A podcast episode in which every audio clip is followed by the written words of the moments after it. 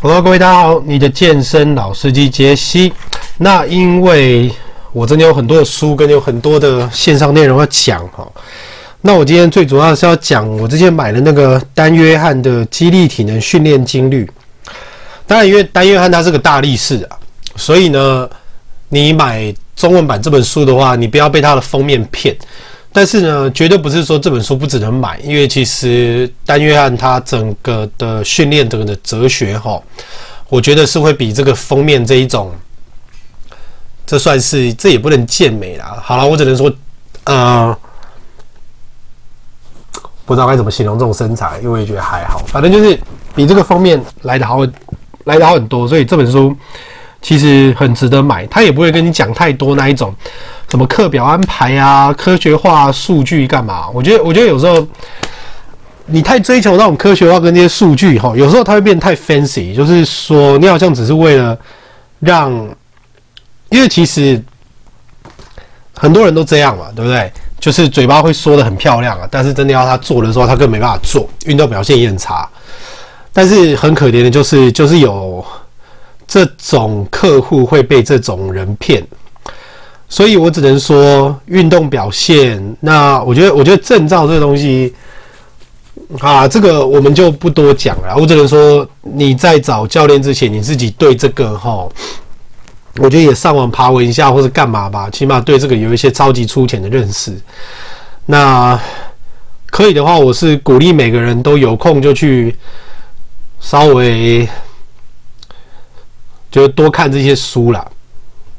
那多跟就是真材实料的人好好相处，就是该怎么讲啊？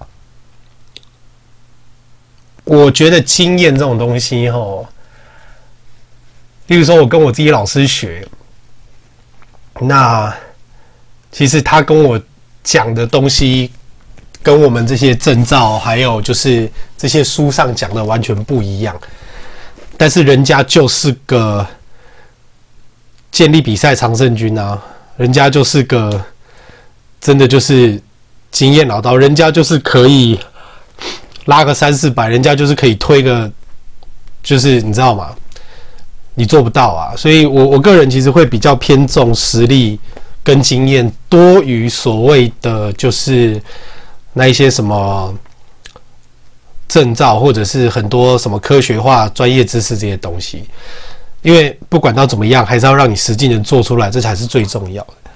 但是优先顺序，我觉得也不是说知识不重要，而是我觉得你实做过了以后，得到那个才是自己的。所以优先顺序会是实力跟经验摆第一，后来才会是所谓的现在这些很多的学问，因为这很多学问其实一直在变。所以呢，今天这个丹约翰这本书哈。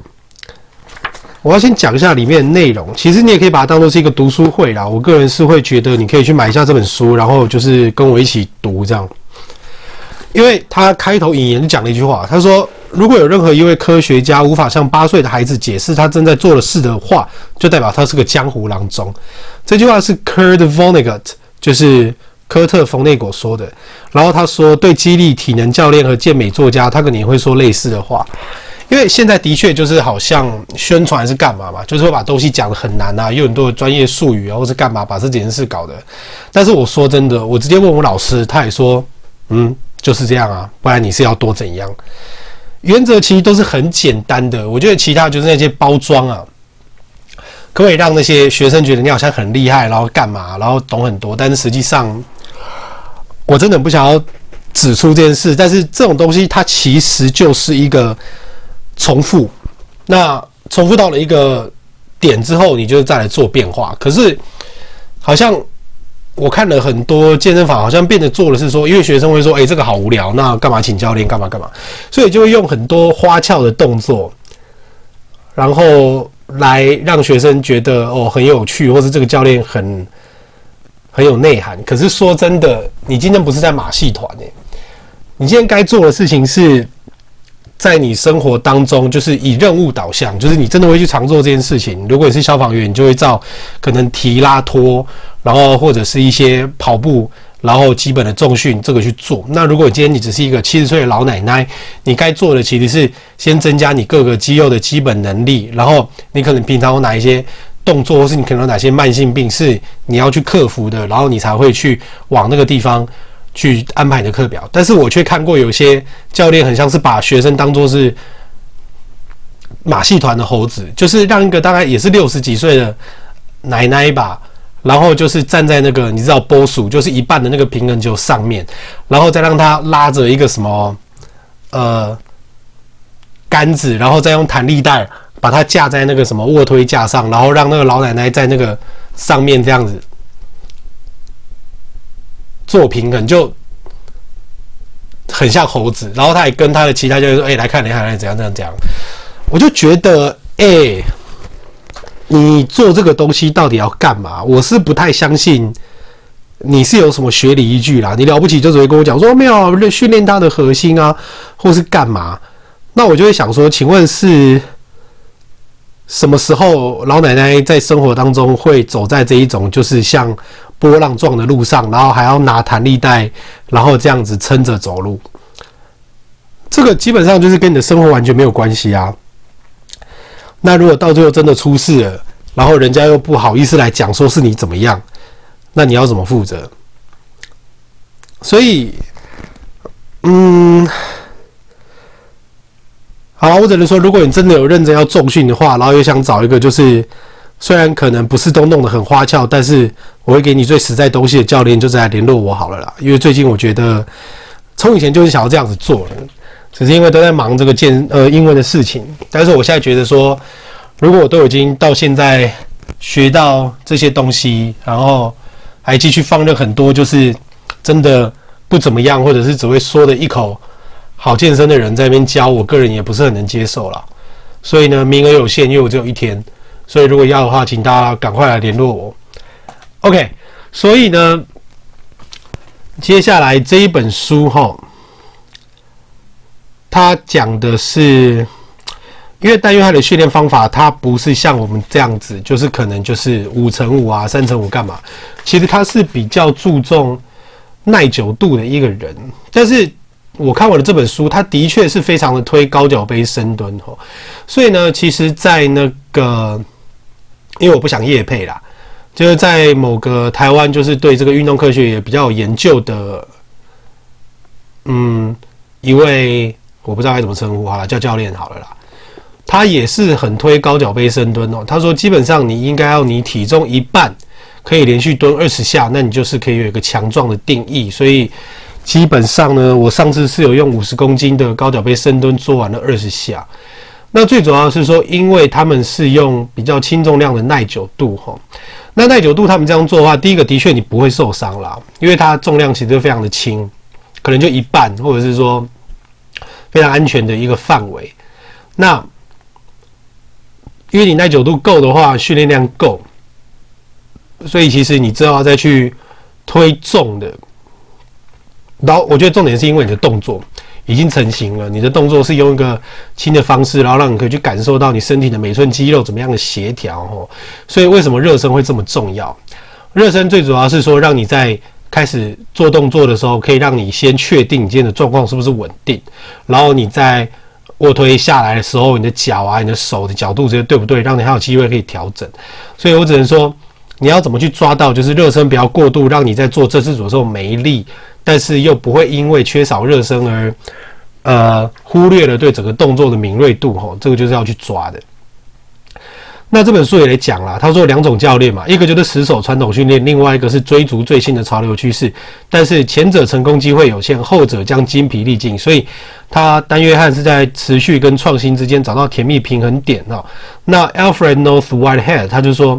进步的艺术就是在秩序中持续改变，并在改变中维持秩序。我觉得秩序真的是超重要的啦，因为其实再怎么样，原则是八九不离十啊。那只是就是说，你到最后发现的动作，就像那个 F N X 的 Jeff，他不是也常常就依照解剖学，然后做出很多他自己发明的动作嘛？但是他之前就是很不推嘛，就是那个杠铃的那个啊平举，对，侧平举，他说那个就是会咬嘛，就是会咬到你那个。那个 S 肌是不是？哎，就是会咬到你那个肩膀里面一个小块肌肉。但是有很多人不推啊，很多人说我感觉啊，那那东西的话，我个人是会觉得，先看一下你自己是不是有状况吧。如果真的不舒服，那就不要做了，因为每个人活动都不一样，不是什么动作你都做得到。就像呃，之前一直在吵说深蹲就一定要呃，就是一些什么动作或者什么干嘛，就后来不是一直被打脸被推翻吗？啊，每个人的活动都那些都不一样啊。但是问题就是说。嘴这个没有用啊，因为人家扛得起来啊，你行吗？你就是不行嘛，对不对？那你再跟我讲这些东西，搞到最后，其实，在现实的生活的健身房哈，都还是看你运动表现的。其实我们在聊天的时候，没有人会去管你拿了什么证照啊。嗯，毕竟这是现实。那如果是教练的话，其实当然你稍微好一点的身材，那个是一定要的啦。但是我是觉得你们自己在找教练的时候，先搞清楚你们到底是要健美健力，还是只是普通的肌力体呢？还是你们只是玩一玩就好？那当然，这会有不一样的走向。OK，所以呢，他下面就继续说哈，那健身的时候，渴望知识与理解，并且毫不吝啬分享。那最主要是你要去把它实行出来。我觉得你做的这些东西，你学到什么东西，你都要自己去试试看。你不用去问别人说会不会怎么样，会不会怎么样，因为那是别人。你可以讨论，但是你自己一定要去做一下。OK，好，这个我就是先短时间的讲了一下他前面的引言啦。这本书我是蛮推荐大家去买的，因为这个我拿了第一天我就把它看完了，还这个人感觉还蛮容易相处的，所以应该读起来不会让你有太多的反感。那。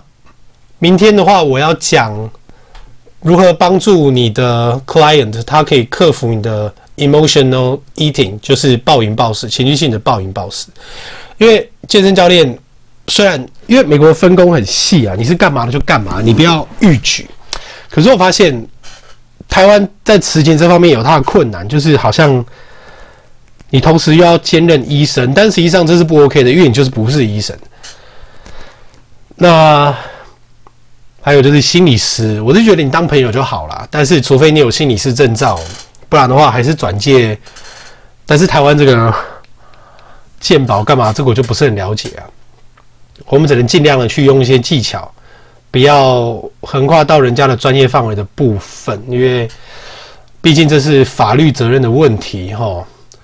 所以那就只能等台湾这一方面慢慢的改变。但是我只能说多读书多实行，这个就是我要讲的东西。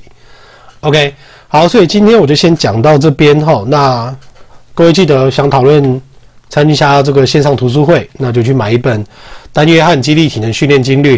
OK，那我们明天见。我是你的健身老师杰西，拜拜。